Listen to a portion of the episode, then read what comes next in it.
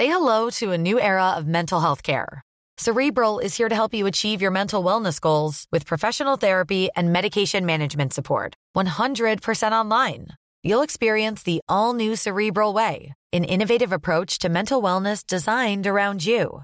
You'll get a personalized treatment plan from a therapist, prescriber, or both in a safe and judgment free space.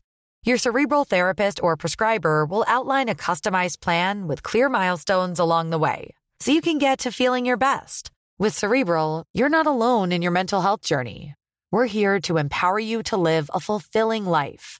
So take that first step towards a brighter future and sign up today at cerebral.com slash podcast and use code ACasts to get 15% off your first month. Offer only valid on monthly plans. Other exclusions may apply. Offer ends July 31st, 2024. See site for details.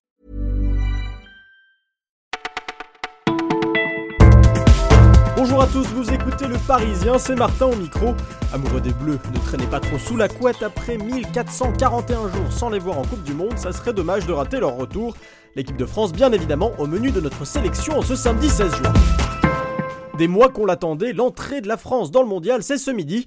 Mais connaissez-vous vraiment les 23 bleus sélectionnés? Savez-vous reconnaître le gros blagueur du groupe, Coco la bonne patte ou encore le voleur de mangue? Eh bien, Antoine Griezmann nous donne une petite leçon de rattrapage et passe en revue tous les joueurs du groupe France, surnom à l'appui. Le voleur de mangue, c'est l'infatigable milieu de terrain de Golo Kanté parce qu'il gratte tous les ballons, il revient par derrière et te le vole, explique Griezmann.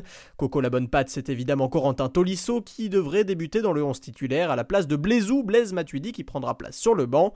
Grisy, comme il se surnomme lui-même, et sa bande qui espère garder le sourire face à l'adversaire le plus faible du groupe. France-Australie, c'est à midi. Ça va faire beaucoup de panneaux à changer au bord des routes, plus de 20 000, mais c'est acté et c'est une exclusivité Le Parisien. Fini la limitation à 90, désormais la norme c'est 80 km/h, du moins sur toutes les départementales et nationales. Le Premier ministre Édouard Philippe a bien signé le décret. Malgré le mécontentement d'associations d'automobilistes et de motards en colère, le gouvernement tient bon. L'argument principal invoqué c'est que la mesure sauve des vies jusqu'à 400 par an. Tous les départements ne sont évidemment pas impactés de la même manière, pas un seul kilomètre concerné à Paris, plus de 10 000 en Dordogne. À partir du 1er juillet, pensez donc à lever le pied et attention, vous serez surveillé sans le savoir, les policiers deviennent invisibles, du moins indétectables, inutile de compter sur Coyote, Waze ou autre application GPS.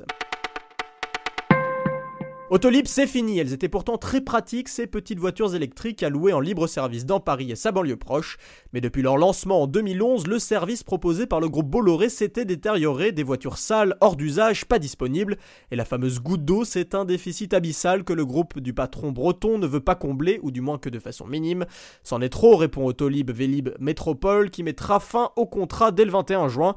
Après le fiasco du Vélib, c'est Autolib qui disparaît. Cet été, il ne vous restera que vos pieds pour marcher. Mickey avait le sien, Astérix et les Schtroumpfs aussi, alors pourquoi pas Spirou? Pour ses 80 ans, le célèbre groom belge s'offre un parc d'attractions, c'est à Monteux, près d'Avignon, que vous pourrez apercevoir Spirou donc, Fantasio, mais aussi Gaston Lagaffe et Lucky Luke, tout l'univers des éditions Dupuis reconstitué en manège et attractions, et ça ouvre ce samedi, comptez entre 25 et 32 euros le ticket, ça devrait plaire aux enfants, mais pas seulement, c'est toute mon enfance, c'est me René, l'un des premiers visiteurs, qui ne devrait pas être le seul séduit, plus de 300 000 personnes sont attendues pour cette première saison. Voilà, vous écoutiez le Parisien, c'est tout pour aujourd'hui, mais on se dit à demain. Bon match à tous